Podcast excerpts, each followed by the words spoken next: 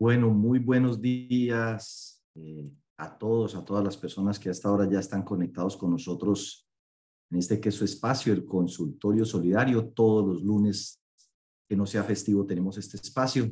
El propósito es poder compartir información con ustedes relativa a temas de interés, de actualidad y que puedan hacer sus preguntas, dado que muy frecuentemente mm, entre semana pues me ocupo ya eh, pues en las asesorías, capacitaciones eh, y demás. Y entonces he querido contar con este espacio en el cual pueda apoyarlos en esas otras preguntas que puedan llegar a tener.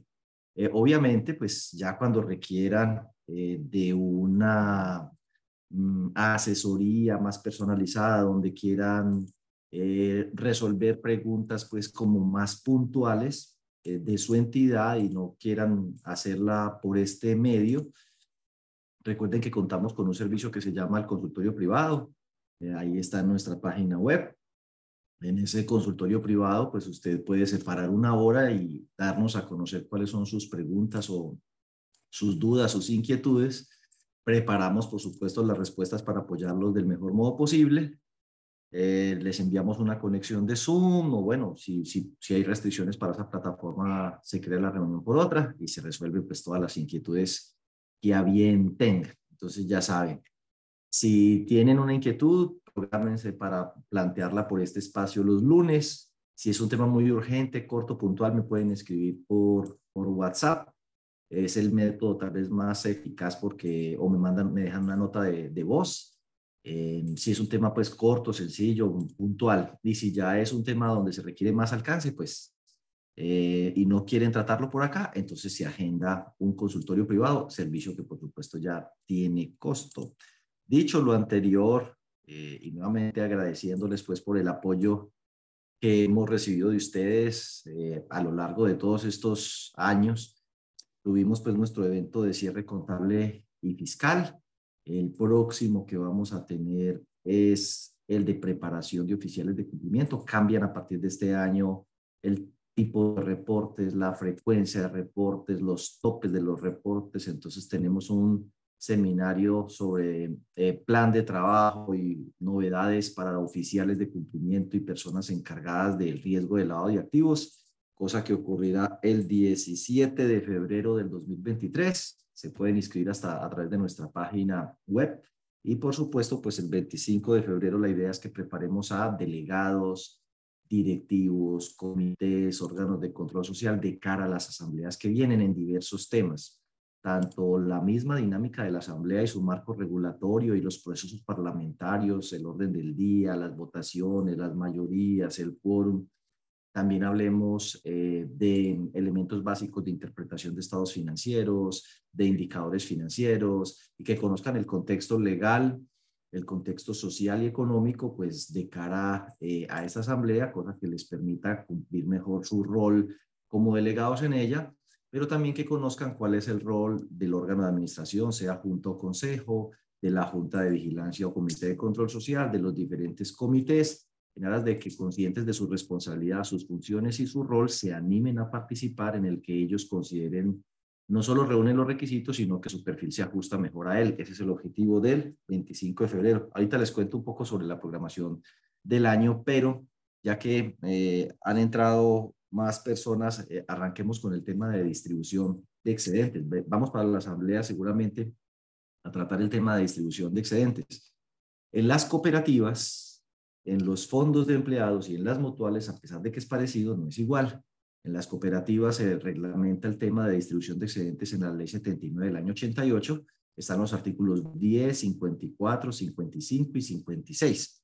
El artículo 10, como podrán ustedes ver allí, inclusive pues lo pueden repasar, habla de que las cooperativas deben prestar preferencialmente sus servicios, sus servicios a los asociados. Eh, entonces, ahí en ninguna parte está hablando de ingresos no operacionales, porque si estamos hablando de prestar servicios, de entrada estamos hablando de ingresos operacionales relacionados con el objeto social. Ahora, esos servicios en ciertos casos se pueden extender a los no afiliados, como en el caso de las cooperativas de caficultores que le compran y venden, le compran café a asociados y a terceros. También le venden insumos, fertilizantes a asociados y a terceros. Obviamente el crédito en lo que tiene que ver con plata solo le pueden prestar asociados, pero ahí, tuvieron, por ejemplo, dos servicios que se le pueden prestar a terceros. Una cooperativa mm, de transportadores seguramente.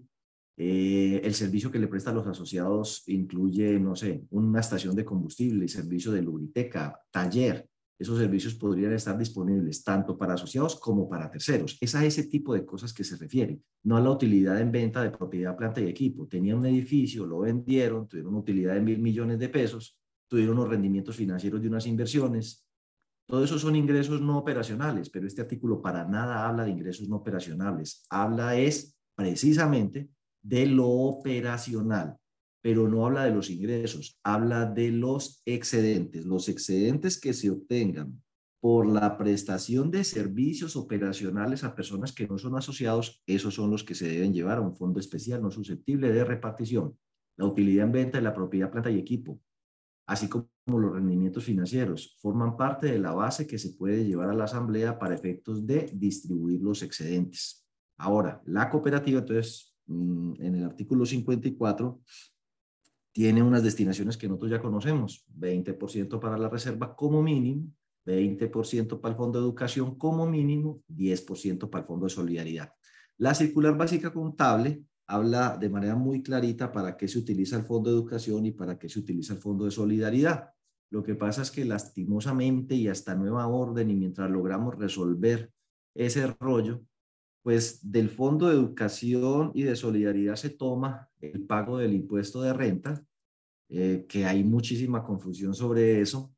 Ahorita pues vamos a ver por qué, eh, o, aclaramos un poco eso, mm, lo cual deja las entidades sin recursos o para uno o para otro de manera suficiente. Yo creo que a largo plazo lo que debería reglamentarse por parte del estatuto tributario y por parte, no sé, por, por a quien corresponda, que se deje causado a diciembre 31 de cada año la provisión del impuesto de renta como un pasivo y que no se toquen los fondos de educación y solidaridad. ¿Por qué? Que se hagan las cosas como lo establecen los marcos técnicos contables y no se afecten este tipo de recursos. Lo que sobra, o sea, el 50% restante, a eso se le conoce como remanente. Ese remanente se puede destinar para revalorizar aportes. La revalorización de aporte, entonces, en una cooperativa, en el máximo caso, podrá ser hasta el 50% de ese excedente, siempre y cuando ese 50% de ese excedente sea menor o igual a la inflación causada, que para este año pues es el 13-12.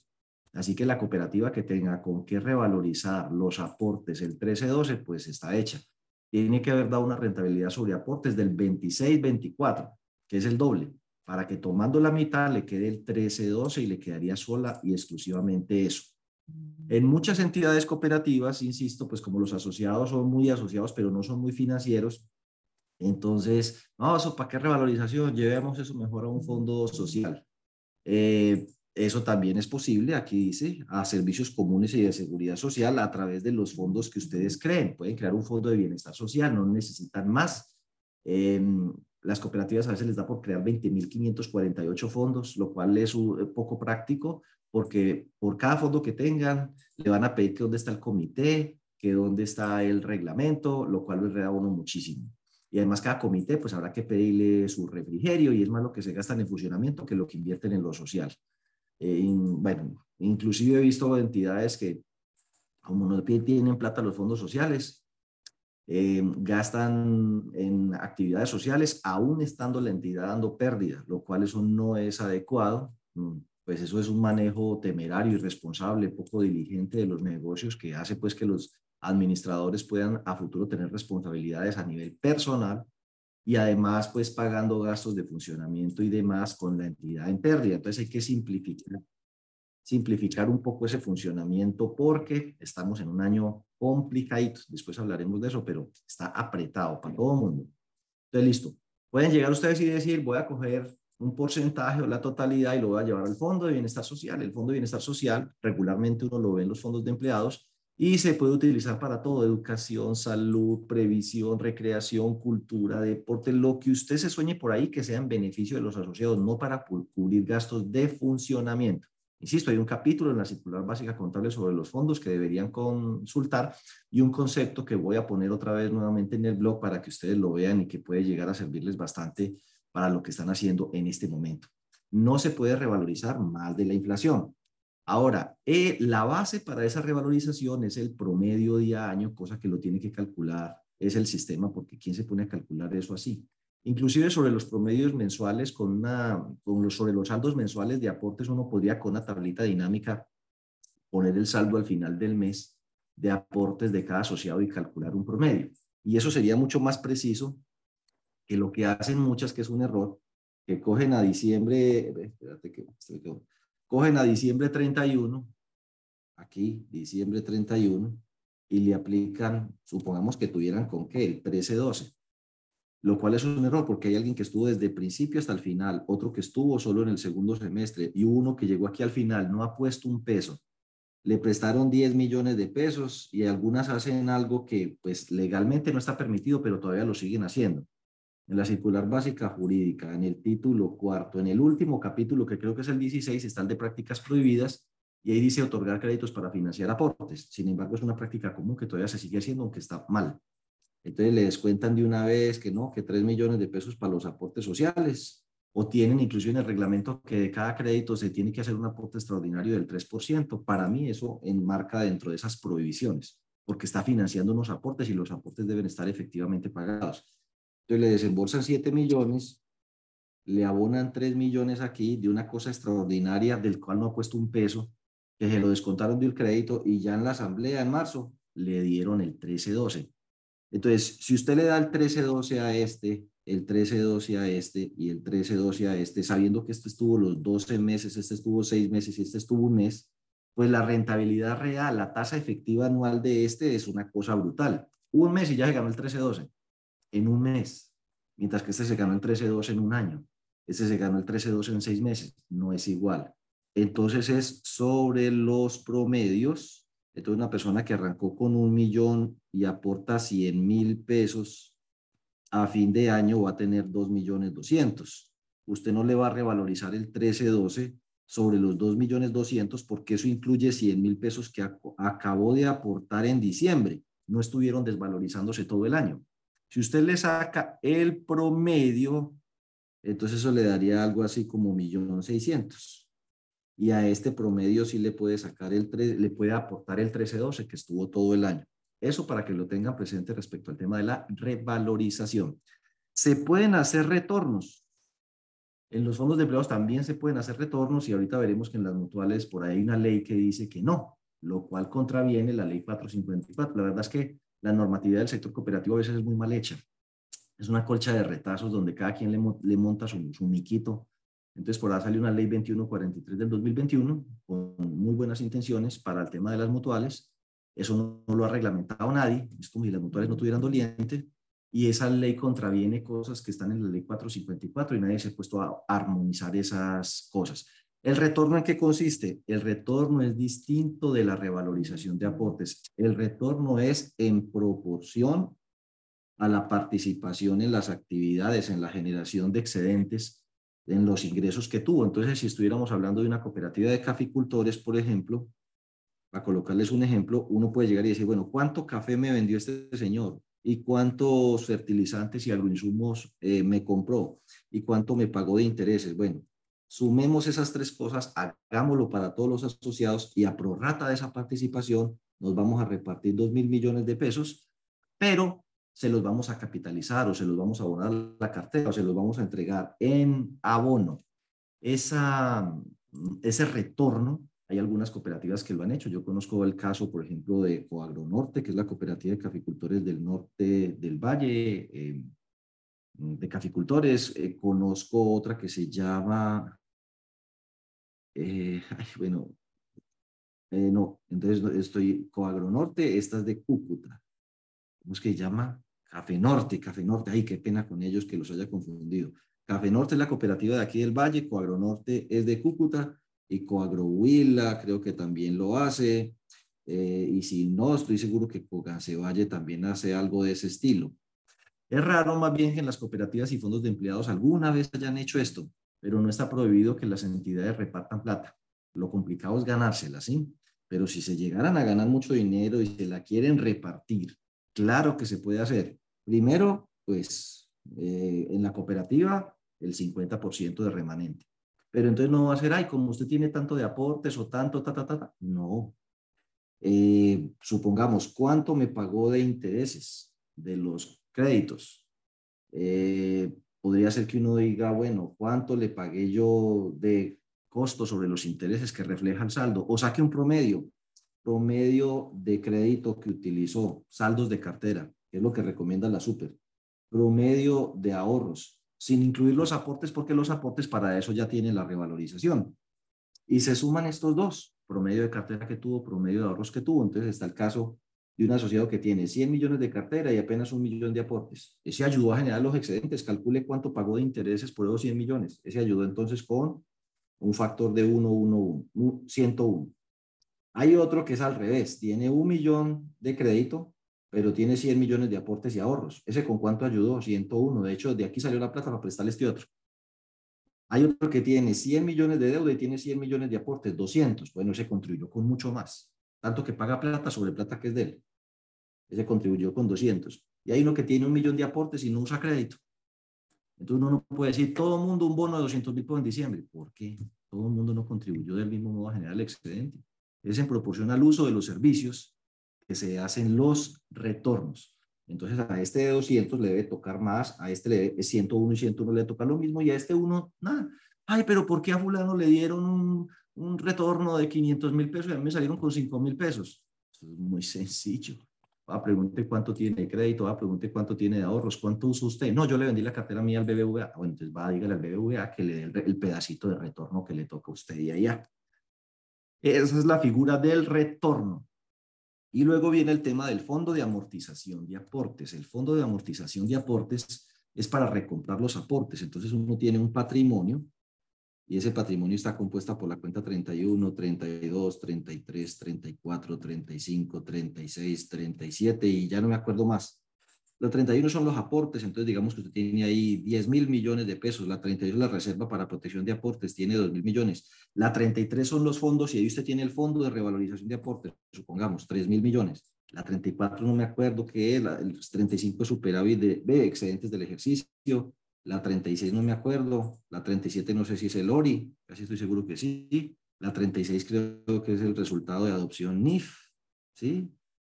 Eh, bueno, en fin, lo cierto del caso es que durante el año usted se le retiran asociados y se le llevan mil millones de aportes. Entonces, si usted tiene el fondo de amortización de aportes, puede llegar y tomar de esos tres mil millones mil y reponerlos dentro del capital social para que queden los mismos 10 mil. Pero cuando usted tira un listado, dentro de esos 10 mil va a aparecer con el NIT de la propia entidad los mil millones de pesos de aportes recomprados a los asociados que se han ido. Para eso es el fondo de amortización de aportes. Entonces está la cuenta 3105 y está la 3110. En la 3105 son los aportes individuales de los asociados y en la 3110 son los aportes readquiridos. Bueno, en la 3110, 10, ¿no? Porque en la 311005 es el capital irreductible. Y bueno, de ese capital irreductible hablaremos otro día, pero mi consejo es que si usted tiene ese capital irreductible muy cerquita del capital total, eh, lo modifique eh, para que lo dejen eh, estable en pesos y le quite eso de que salarios mínimos o se reajusta en el IPC, pues esas entidades que no necesitan cumplir con normas de patrimonio técnico ni relación de solvencia y a veces de manera pues por desconocimiento llegan y tienen unos, un capital irreductible fijado es que de modo variable. Será el 50% de los aportes. Entonces, si el aporte crece, entonces el capital irreductible crece. Y si el aporte echa para abajo, el aporte irreductible echa para abajo. Entonces, ¿dónde Y eso no es irreducible. Tienen otro grave problema con el capital irreductible, lo tienen en salarios mínimos. Entonces, se le subió, venía así, se le subió el 10% el año pasado se le subió el 16% este año y apriétese los cinturones porque los próximos dos años van a ser duros también en materia de inflación y por ende en aumento del salario mínimo. Eh, yo le calculo 9, pues estoy siendo moderadamente pesimista, es 6, 7% para el 2023-2024.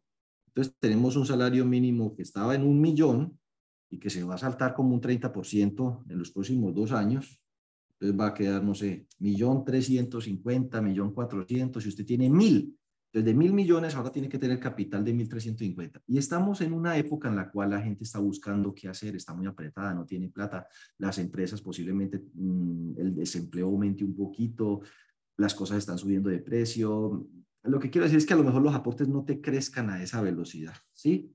Entonces, ¿qué sucede? Usted aquí tenía una ventaja amplia de capital irreductible, aquí se le estrechó y donde la cosa sea peor y se le toquen estas dos líneas, capital irreductible significa que usted no lo puede reducir, por ende no le puede devolver aportes a nadie. Y a la primera persona que usted le diga no le puedo devolver aportes porque eh, incumpliría el capital irreductible y me sancionan, entonces esa va y riega una bola que el fondo de la cooperativa está quebrado y lo que le arma es un pánico financiero y efectivamente la quiebra. Entonces el capital irreductible es un tema eh, analizar con mayor profundidad. Em, para las que son cooperativas de ahorro y crédito, fondos de empleados de categoría plena. Eso puede ser importante para efectos de cumplir el indicador de solidez e indicadores de concentración. Pero si usted cumple el indicador de solidez y concentración sobrado como está en este momento, pues la verdad es que el capital irreductible lo puede dejar ya quietico, no le siga metiendo más caña a eso. Más bien, fortalezca el capital institucional. Y si es una cooperativa que no es de ahorro y crédito, es un fondo de empleados, pues una mutual, y no tiene que cumplir con normas de solidez, Em, porque están por debajo, por decir algo, de los 13 mil millones de activos, lejos, fondos de mil millones, dos mil millones, tres mil millones. El capital irreductible puede ser un millón de pesos y ya, y no tiene que decir que se reajustará con el IPC ni nada de esas cosas. Bueno, entonces ahí un poco ese tema de la amortización de aportes para que entendieran qué es amortizar aportes. La otra opción, gracias, doña Ophelia. Eh, la otra opción es que uno si tiene, por ejemplo, como en el caso que le estaba diciendo aquí, ya me perdió. Tengo 3 mil millones de 10 mil. Oiga, me alcanza para revalorizar, para retornarle, o sea, retornarle no, reembolsarle, amortizar, recomprarle el 30% a todos los asociados. Ah, bueno, perfecto. Entonces usted tenía 10, le devuelvo 3. Usted tenía, 300, eh, tenía un millón, le devuelvo 300 mil. A todo el mundo le devuelvo el 30%. Eso es. Bueno, entendido eso, para que hagan su proyecto, tenga presente que si uno eh, tiene pérdidas, lo primero es eh, borrar esas pérdidas. Y si ha utilizado la reserva para protección de aportes, lo primero es devolver esas eh, reservas. Y ahorita vamos a ver el tema de las pérdidas, que uno tiene que cerrar los estados financieros del 2022 con la pérdida reflejada en la cuenta 35, llevar los estados financieros en marzo del 2023 a la asamblea y decir, mire, así me fue y perdí 100 millones y ahí en la asamblea solicitar autorización para esos 100 millones en jugarlos contra la reserva. Así que no es un proyecto de distribución de excedentes, sino proyecto para jugar las pérdidas o para utilización de la reserva de protección de aportes. Y cuando en futuro tenemos excedentes, pues habrá que reponer esas eh, reservas. El artículo 56 dice que las cooperativas pueden crear por decisión de asamblea otras reservas y fondos y dice una cosa que ya no es posible. Prever en su presupuesto y registrar en su contabilidad incrementos progresivos de reservas y fondos con cargo al ejercicio anual. Por ejemplo, la DIAN, aquí en las reservas, en el estatuto tributario, en el artículo 19, raya 4, en uno de los parágrafos, dice, ni por el berraco me puedo aumentar la reserva para protección de aportes con cargo al gasto. ¿Sí? Y la Supersolidaria en todo lo que es su eh, nuevo marco técnico normativo reglamentado y sus instrucciones en los capítulos que hablan en la circular básica contable de fondos también elimina esa posibilidad que fue la consulta que le hice y que les voy a compartir. Bueno, eso respecto a las cooperativas. Los fondos de empleados es parecido en la gran mayoría de las apreciaciones que he hecho aquí, pero ellos no tienen obligación de fondo de educación ni de solidaridad y ni se lo creen. Es que no, no necesitan. ¿Para qué se amarra con eso? Los fondos de empleados, si crean fondos de educación y solidaridad, la SUPE les va a aplicar la misma normatividad que aplica para las cooperativas. ¿Por qué? Porque sin ser obligatorio le dio por meterse en eso. Pues sí, se pone uno ahí de creativo y se pone que, hay fondo de educación.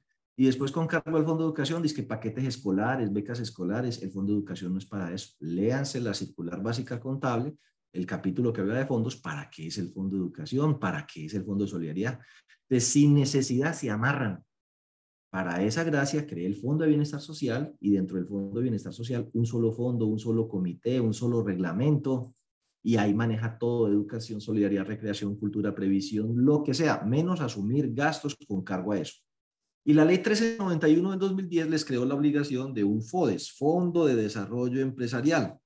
Sobre eso hay un concepto unificado. Ahorita que ustedes puedan llegar a tener dudas, mi recomendación es, ustedes entran por aquí a Google, después de Dios Google, y entonces entran por aquí y escriben así, a concepto unificado FODES. Listo. Y aquí les sale un concepto que escribió la Supersolidaria en el 2016 sobre el FODES. Y entonces le dice aquí para qué se puede utilizar eh, el FODES.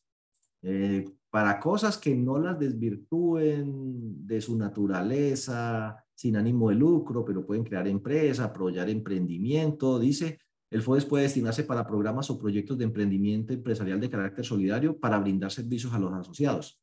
Eso sí, no es posible emplearlo en cualquier programa que tenga verbigracia único objetivo, generar lucro. Hagamos una empresa que críe vacas, que tienen, la vaca, que tienen que ver las vacas con otros. No, nada, pero es buen negocio. Eso no es.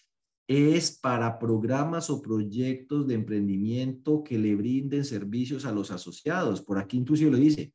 Proyectos, programas o empresas, que son cosas distintas. Un proyecto, un programa no es una persona jurídica.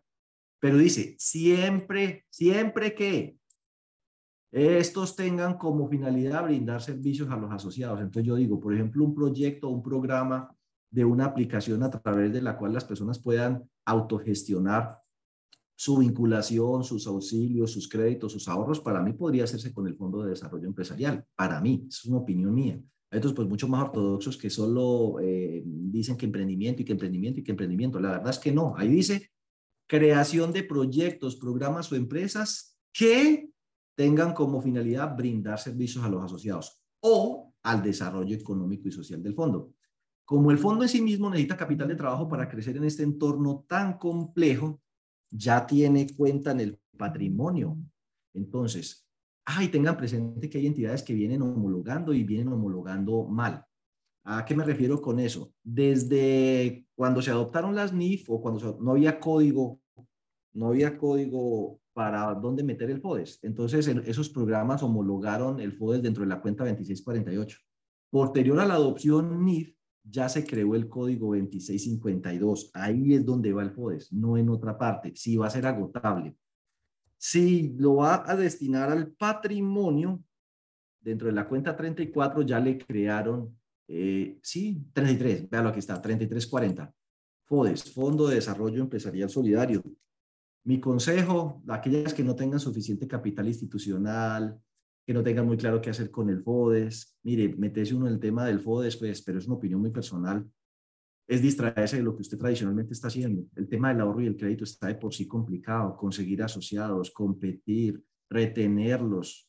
Entonces, pues, y uno se mete a veces con la mejor de las intenciones y con mucho romanticismo y con, y con buena, buena vibra social hacer emprendimiento y a la final los que se ganan la plata, los que dan las asesorías, pues, capacitación, eh, tal, y, cuánto hicieron el curso de emprendimiento, ¿no? He formado como 100 emprendedores. Eh, ¿Cuánto, no? Con la caja de compensación, con Diego, con fulano, con tal, me he gastado 100 millones en capacitación y asesoría, no, maravilloso. ¿Cuántos emprendedores han montado negocio? Ni uno, ni uno. Entonces uno dice, bueno, pues entonces realmente eso se volvió es plata para capacitación en emprendimiento, está ayudando a generar empleo, precisamente el de los capacitadores, pero empleo poquito está generando. es un poquito frustrante, pero es lo que yo he visto en muchos casos, ¿no? Bueno, cada uno verá, eh, quiere hacer un programa de capital semilla para la gente que monta empresa.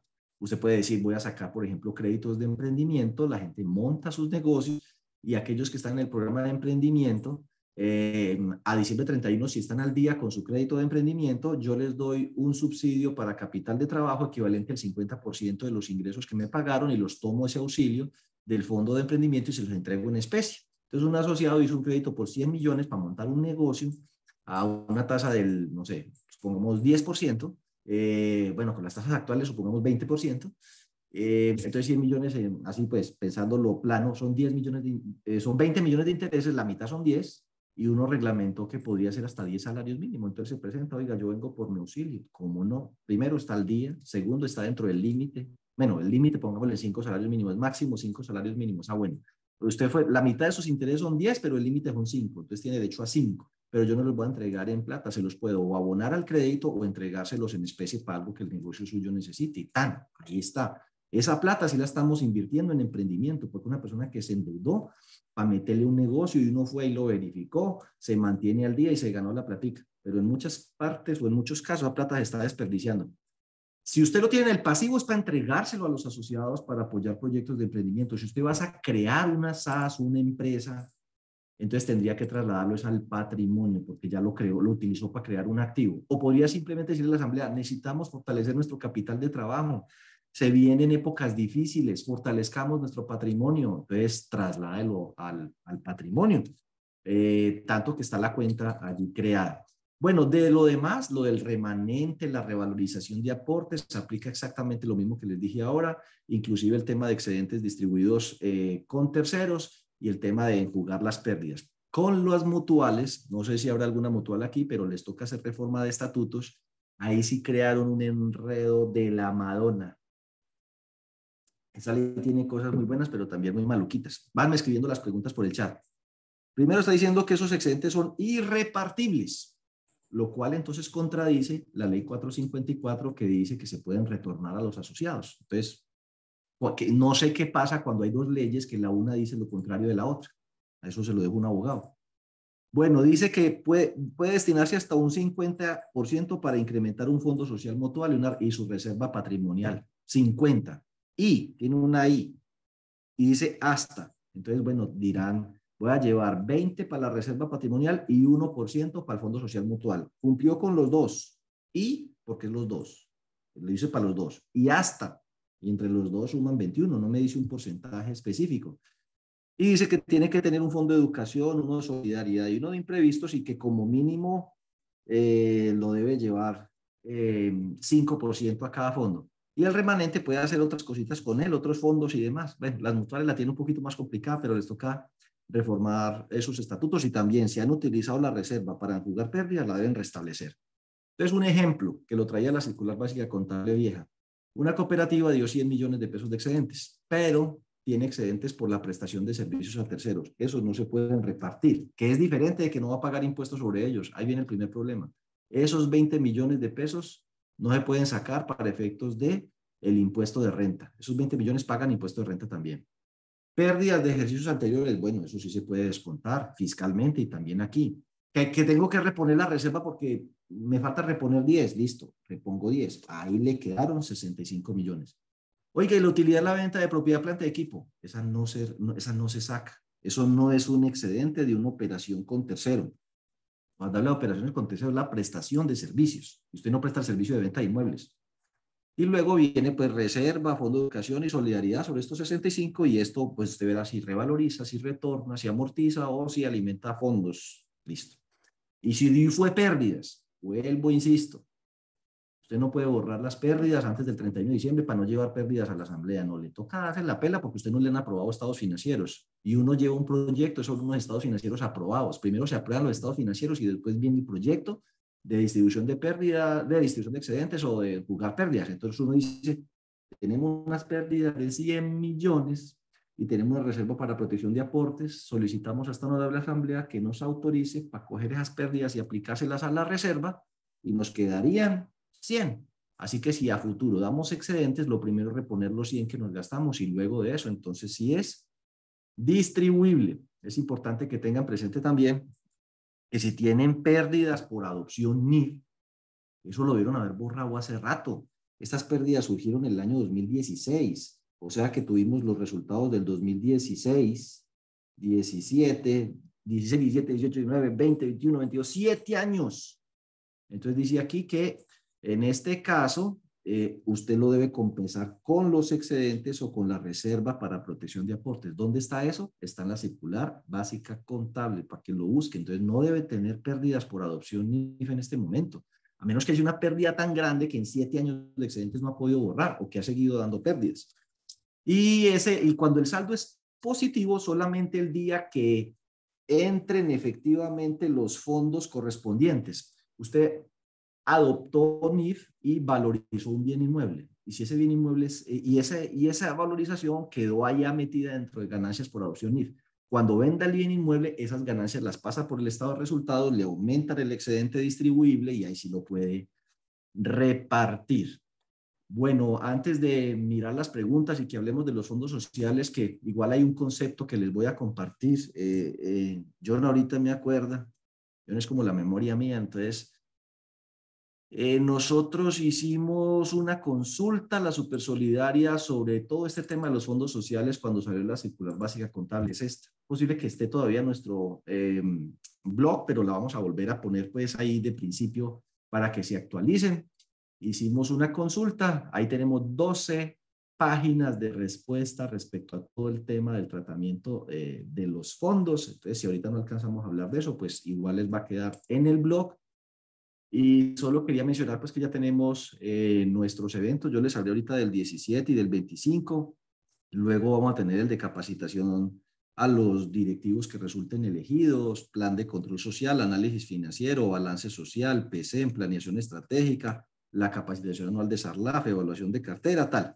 Pero el tema de riesgos, pues yo sigo viendo muchísima debilidad en el tema de riesgos a todo nivel, confusión, personas eh, que no tienen a alguien como adecuada o con formación y experiencia en ese cargo y requiera fortalecerse, personas que están encargadas de riesgos pero tienen muchas dudas, están muy confundidos. Bueno, en fin, para todos ellos del 18 al 21 de junio, eh, nosotros no podemos dar diplomados porque no somos una universidad, así que no, no lo llamaría yo diplomado, se va a parecer un poco porque va a ser un programa de formación integral en CIAR, 10 sesiones de 4 horas, es decir, 40 horas, 40 eh, horas en total, eh, todos los miércoles, cada semana 4 horas, todos los miércoles. Entonces, pues eh, pronto vamos a poner allí la publicidad y la programación para que tenga una formación integral de 40 horas esas personas en todo el tema de riesgos. John, hágame un favor, usted tiene, ha recolectado por ahí las preguntas eh, para que me las presente. Alguien que escribió por ahí que dónde está el blog, vea, eso es súper fácil. Eh, si usted no, no, no, está en Google, no existe. Entonces a nosotros nos consiguen lo, más, lo demás de fácil. Entonces que Diego de Tancour y ya. Ahí está Diego de Tancour. Eh, estamos en Spotify, estamos en YouTube. En este momento saludo a las personas que están en YouTube. Yo creo que vamos a tener en algún momento ampliar la sala. He visto que de manera recurrente, y les agradezco mucho, hemos llegado a las 300 personas, lo cual significa que hay algunas que eh, de pronto no están logrando entrar a la sala. Cuando eso les pase, tú tranquis. En este momento, él se tiene que estar transmitiendo en vivo. Ahí hay 138 personas que están eh, viendo este mismo espacio en directo. Sí, vea lo que me estoy viendo. Hasta me saludo. Hola, Dieguito. Listo. Entonces, ahí está. Él de hecho queda grabado, así que se lo pueden ver después. Y si se lo quieren escuchar, porque usted dice, oiga, yo no lo alcanzo a ver y me da como jartera, nos buscan en eh, Spotify y ahí tienen el audio del consultorio. Y aquí en la página web que ya nos encontró, ahí dice blog. Entonces, ahí en el blog publicamos esas cosas. Por ejemplo, todo publicamos el tema de tasas de interés que vimos la vez pasada. Bueno, y las respuestas que nos han dado a las consultas que hemos hecho a la Supersolidaria, etcétera. Yo, yo ahorita no le escuché, yo lo escuché por allá ah, que hablaba, pero no activó su micrófono. Si quiere, presénteme las preguntas para eh, resolverlas.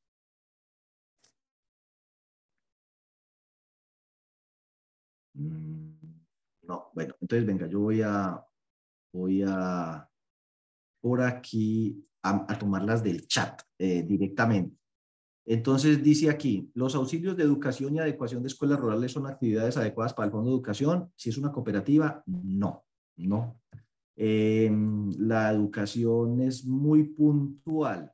Entonces, auxilios de educación y educación de escuelas rurales, no. ¿Yo qué haría para esta cooperativa que me hace la pregunta? Cree otro fondo, fondo de bienestar social. Lleva la plata allá y de ahí apoya las escuelas y da todos los auxilios que quiera. Pero mire en la circular básica contable casi que como ustedes están viendo aquí, lo que, lo que listo, ya voy. Lo que yo estoy, lo que yo estoy presentando, pues la respuesta ustedes mismos se la pueden dar. Yo lo que he querido es, más que darles el pescado, enseñarles a pescar. La circular básica contable y jurídica tiene respuestas a todas las preguntas que ustedes frecuentemente me hacen, pero uno le cuesta trabajo a veces encontrarla. Entonces, aquí hay un capítulo que habla de fondos sociales. Ahí está, fondo de educación. Y cuando llega al fondo de educación, explica qué es y dice cursos presenciales o de distancia para capacitación a los asociados. Entonces, la escuela no, no entró ahí. Héctor Valencia, escríbame por ahí, por el, por el chat, la pregunta para que la incluyan ahí o la miro ahorita. ¿Elaboración o compra de folletos, cartillas? No. ¿Compra de medios audiovisuales para dar capacitación a los, asociados, a los usuarios, o sea, a los asociados, páginas web sobre el tema de educación, pero educación cooperativa, Directiva 31 del 2000. Investigaciones, bien inmuebles, pero para dotar a la entidad del videobin, del computador, de lo, de los, del mobiliario que se va a utilizar para dar las capacitaciones, infraestructura. Eh, aquí estas investigaciones es que contribuyen a la actividad económica de la cooperativa y los gastos indirectos de los eventos. Y se acabó. Así que si usted lee eso ahí, de entrada dice, no, definitivamente el tema de ayudar, lleva una escuelita en tu corazón, no entra. John, hágame un favor, eh, presente usted ahorita si las preguntas, si las tiene por ahí.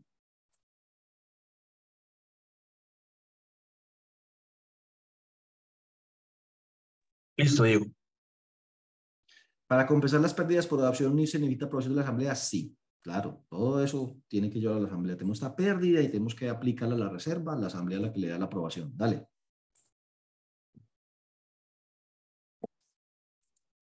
Un momento, Diego, un momento.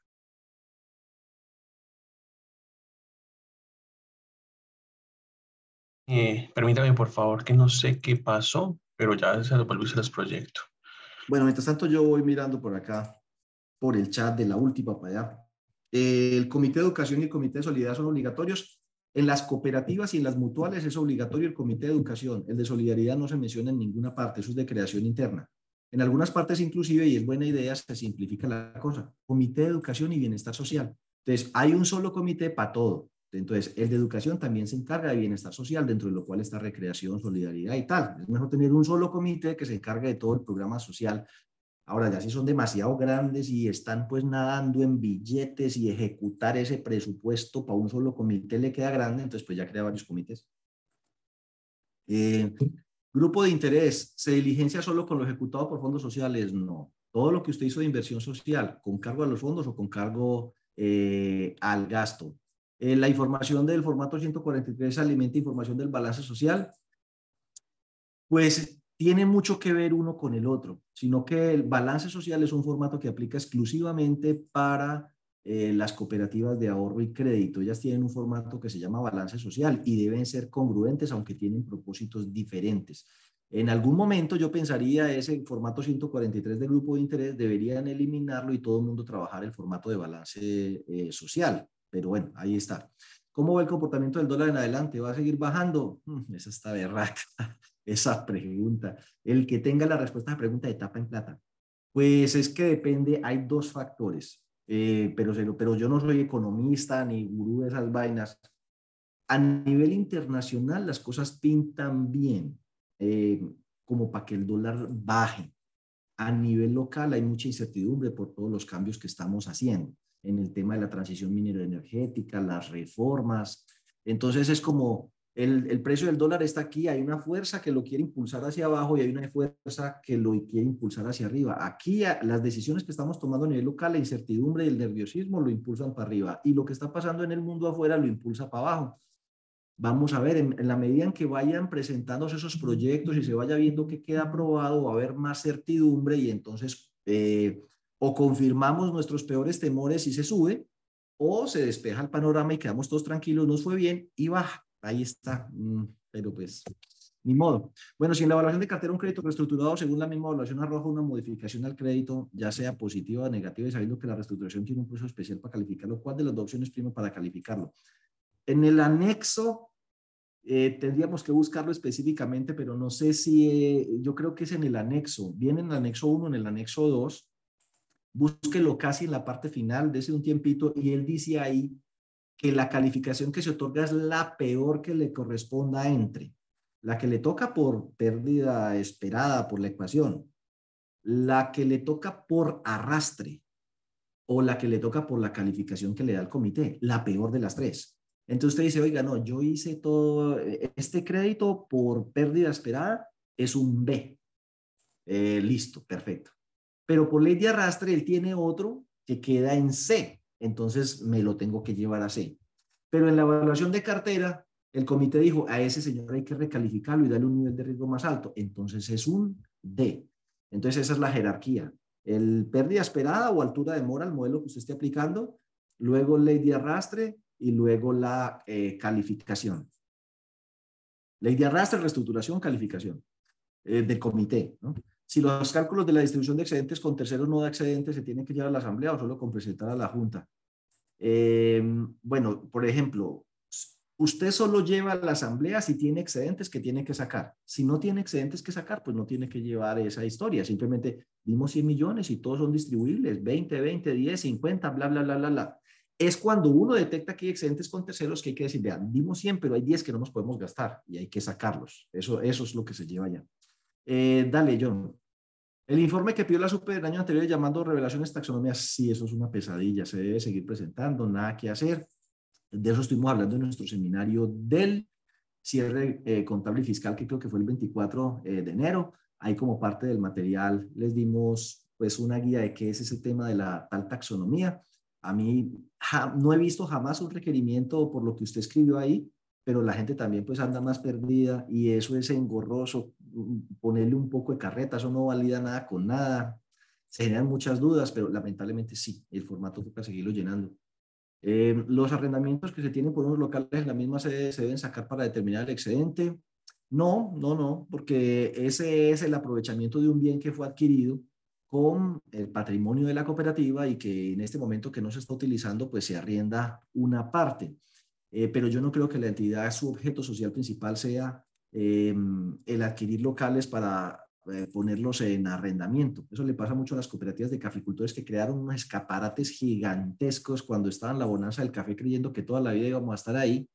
Y hoy tienen unas oficinas que usted entra y eso hace eco, eco, eco, eco. Cooperativas que tenían 100 trabajadores, uno tiene sino 10. Entonces tienen un poco de espacio disponible y lo alquilan, ¿no? Eso, eso, no, es, eso no es la prestación de servicios a terceros, es excedente es distribuible, en mi opinión.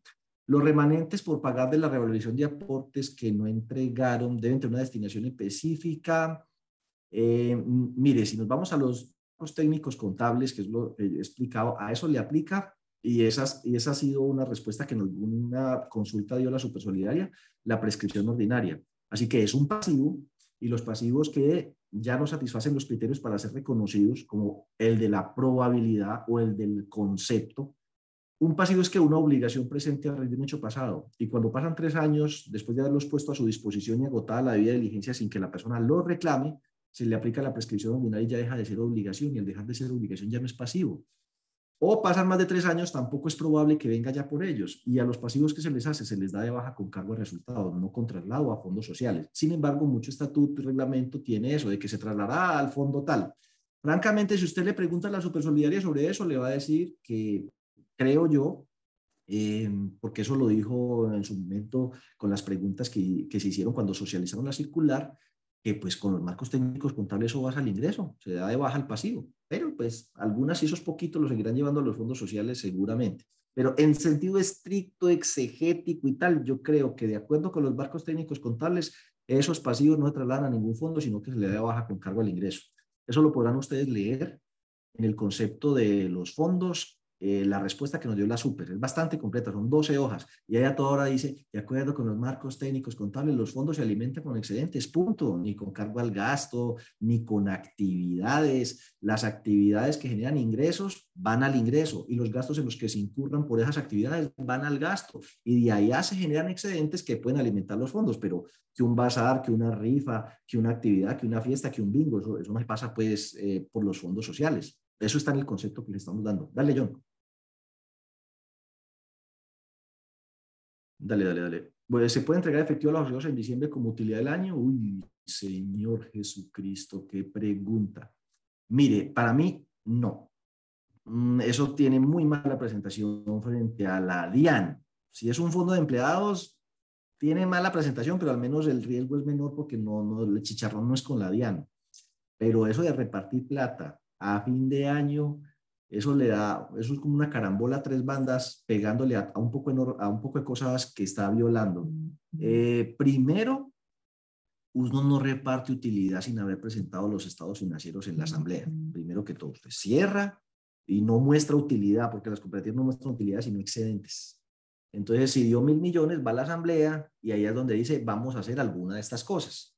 una de las cosas que propongo es que hagamos un retorno, pero el retorno es en proporción a los ingresos o a la, o a la participación en el uso de los servicios. Entonces, lo que hacen mal muchas cooperativas es, bueno, para todo el mundo 300 mil, 300, 300, 300, 300, 300. ¿Sí? Primera cosa que hizo mal, por igual para todo el mundo, eso no es ningún retorno. Segunda cosa que hizo mal, lo hizo dentro del año sin haber cerrado. Para mí ese tipo de cosas son eh, cosas que la harían en una revisión, le rechazaría de frente, Mar, por muchas cosas. Uno, porque contraviene el, el espíritu del sin ánimo de lucro. Eh, y dos, porque los, las erogaciones o los gastos y costos que son eh, deducibles deben satisfacer una serie de criterios. Por ejemplo, que sea necesario, que sea proporcional, que tenga principio de causalidad. La DIAN le podría discutir que eso no tiene ni principio de causalidad con el ingreso, ni es necesario, ni es proporcional a la actividad que usted se dedica. Y segundo, le voy a decir dónde están los soportes de eso. Entonces, tendría, si lo va a meter como gasto, tendría que solicitarle, si es una cooperativa, el documento soporte para personas no obligadas a facturar, o sea que tendría que meter los mil, dos mil o tres mil asociados eh, de eso. Y además, eh, hacerle la retención en la fuente y demás. yo lo veo bastante complicado. Mm, distinto después que uno otorga como ciertos auxilios, que, que, el auxilio tal, que el auxilio pascual y esos auxilios se soportan o se entregan en especie, que una ancheta, que un bono para ir a reclamar unas cosas en un almacén. Ese es un tema que les recomiendo que lo consulten a alto nivel con tributaristas y con la propia superintendencia, pero esa, eso tiene 99% de riesgo. O sea, eso no resiste una revisión. Se lo revisa la super, se lo objeta, se lo revisa la DIAN, se lo objeta. Eh, ustedes lo que pasa, eh, digamos, en general el sector hace un poco de cosas que no están bien, no digo pues desde como deshonestas, sino desde el punto de vista normativo o tributario pero eh, pues la supervisión de la super es limitada y, la de la DIAN también, pero esa vaina peligroso. Dale. El capital reductible de contabilizarse desglosando, no, de manera general, simplemente es un valor que resta. Usted tiene mil millones de aportes y tiene 500 de capital irreductible. Entonces simplemente presenta la 310505 y en la 311005 los otros 500. Así, tin, Internamente en la contabilidad usted tiene una sola cuenta con los mil millones repartido entre todos los asociados, eso no tiene problema. Dale. ¿Cuánto se, cuando se readquieren aportes del Fondo de Amortización de Aportes o aportes hacen parte del capital institucional? Sí, por supuesto que sí. La cuenta 311010. Dale, John. Si desea fortalecer vía acceder el patrimonio del fondo mediante otras reservas, ¿existe alguna restricción? Ninguna, pero yo le recomendaría que pues usted no necesita sino la reserva para protección de aportes. ¿Para qué enreda tanto? Fortalezca la reserva para protección de aportes. Ahora, le daría esta otra. Si quiere, cree el fondo de amortización de aportes. Ese es parte del capital institucional y readquiere aportes de los asociados que se van. Dale, John. ¿Los impuestos se pagan antes o después de jugar las pérdidas? Eh, las pérdidas se pueden descontar, por supuesto, fiscalmente. Entonces, la respuesta sería después. Si usted dio mil millones, pero tiene que pérdidas de ejercicios anteriores, que las utilizó con las reservas o las tiene ahí todavía acumuladas, pues usted se las puede descontar y solo después de descontar las pérdidas fiscales, entonces aplica el impuesto sobre el saldo eh, que le queda. Dale, John. Este, eh, o sea, este año se incrementa la reserva, no, este, o sea, este año ese incremento de reserva no aplicaría, ¿verdad? Antes si se podía. Pues esa pregunta está muy enredada, no la entendí. Eh, pero si lo que está preguntando es aumentar reservas con cargo al gasto, ni por el berraco, pues. Eso hace rato la DIAN, en el caso de las cooperativas, desde el año 2016, dijo que no vale. ¿Quién ha aprobado el Código de Buen Gobierno? ¿La Asamblea o la Junta Directiva? Yo creería que es la Junta Directiva, ¿sí? Eh, la encargada de aprobar el Código de Buen eh, Gobierno. Porque pues en una asamblea yo no sé qué tanto darán discusión acerca de eso, pero podría uno diseñarlo, aprobarlo en la Junta Directiva y llevarlo a ratificar a la Asamblea, eso sí, mandándoselo a la gente con anticipación, pero me parece que es un debate complicado. El fondo del, del FODE se puede destinar para software del fondo de empleados, entonces, pues a ver, te digo, así de frente esa pregunta, posiblemente le digan que no, porque le dicen que eso es un gasto administrativo. Usted no es que vaya a prestar un nuevo servicio, un nuevo canal, una app, eh, un módulo transaccional virtual, sino que el FODES, ese es simplemente el software y le van a decir que ese es un gasto eh, administrativo, eh, así de frente.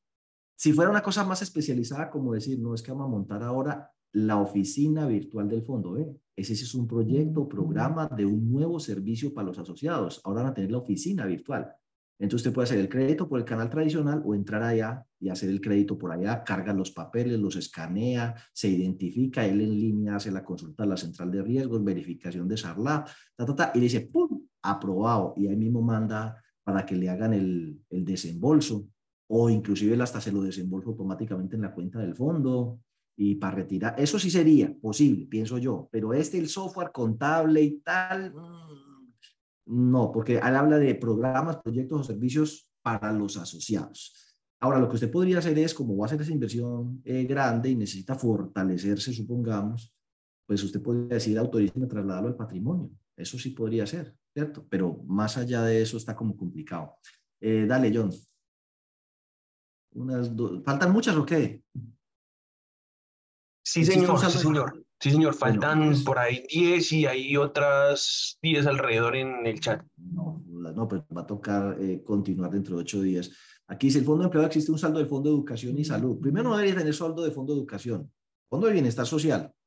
Eh, entonces usted en la próxima asamblea propone, vea, eh, hagamos lo siguiente, eliminemos esos fondos que tenemos, creemos el Fondo de Bienestar Social, ahí trasladamos los saldos de todo lo que tenemos y que, el, y que la Junta expida el reglamento con lo que actualmente hacemos por estos otros fondos, pero en un Fondo de Bienestar Social y listo, eso lo hace eh, la Asamblea, pero un fondo de empleados no necesita que solidaridad, que educación, bienestar social, por ahí va todo, un solo reglamento, un solo comité, una sola caja. Dale, John.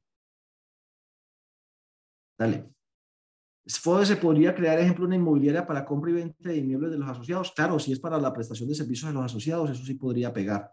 Dale, John. Para comprar aportes de los asociados, por favor, más ilustración. Eso se llama amortización de aportes. De los excedentes, alimenta el fondo para amortización de aportes y cuando un asociado se retira, repone los, los aportes del asociado que se fue con cargo a ese fondo. Entonces traslada de la 3340 a la 311010. Eso es lo que se hace. Eh, de todas maneras, en el tema de amortización de aportes, hay conceptos de la super y en la propia circular básica contable puede escribir amortización y buscar hasta que le aparezca ahí. Pero eso está en el capítulo, en el título primero donde habla de los aportes sociales. En el título primero hay un capítulo que habla de los aportes, no sé si es el cuarto o el quinto, y ahí habla de la amortización de aportes. También si el fondo eh, se va a hacer para todo el mundo, por ejemplo, tengo 10 mil millones de aportes y mil millones en el fondo, le voy a devolver a todo el mundo el 10, sin retirarse como asociados. Entonces, la asamblea lo aprueba, porque eso siempre lo tiene que aprobar la asamblea, la destinación que se le va a dar, y entonces usted dice, bueno, a todo el mundo hágame el favor y le devuelve el 10. Entonces, bancos contra aportes, de 10 mil millones quedó en 9 mil. Y luego del fondo traslade a los aportes, entonces el fondo queda en cero y los aportes vuelven a quedar en los mismos 10 mil. Listo, ya, dale. ¿Cómo se puede fortalecer el capital institucional? Fondo para amortización de aportes, mayores reservas, e inclusive aumentando la provisión general. Para los que tienen pérdida esperada, les recomiendo que aumenten la provisión general. El, auxiliar es la 146810 en el código de reporte de la super y se, se registra contra la 511543 y lo tiene que aprobar la Junta Directiva. Y esa provisión general, en el caso de las cooperativas y fondos de empleados de categoría plena, le suman para el tema del patrimonio técnico. Y si no, pues Simplemente aumente las reservas y el fondo para amortización de aportes. Ah, bueno, también puede trasladar el FODES al patrimonio. también lo puede hacer de manera parcial, pero que se lo autorice la asamblea. Dale, John.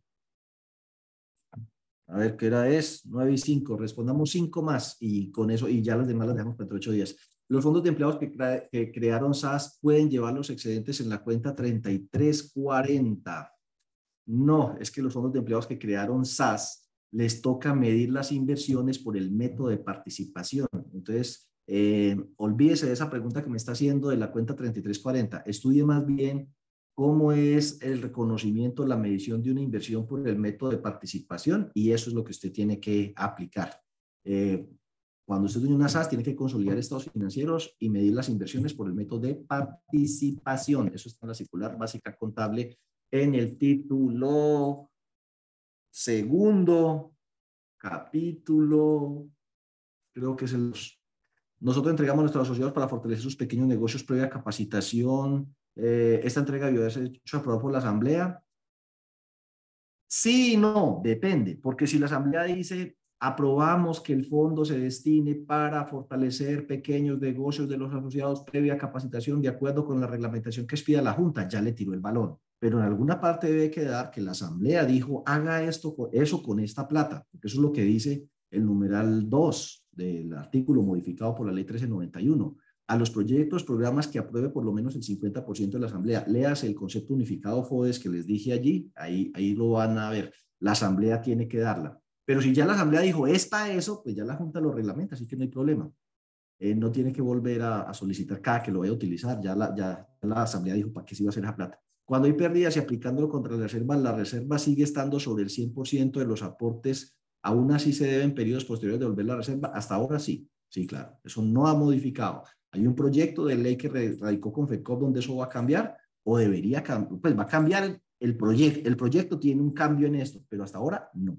Hasta ahora lo que hay es que usted debe reponer las reservas y tengo unas reservas gigantescas. Dale, John.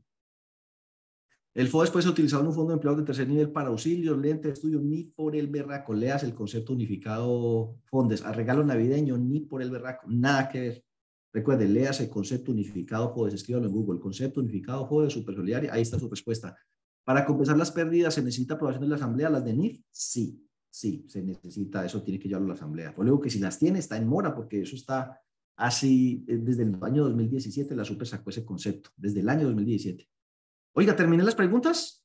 Sí, señor, pero faltarían entonces la de chat y bueno, las programamos para la próxima. Bueno, no, las programamos para la próxima reunión. Les agradezco muchísimo. Recuerden los eventos que tenemos este 17 y 25 y el programa de formación CIAR y dentro de ocho días pues nos vemos con otro tema que espero sea de su interés. Hoy el tema de los fondos sociales pues lo toqué tangencialmente, pero ahí les voy a poner el concepto eh, en el blog.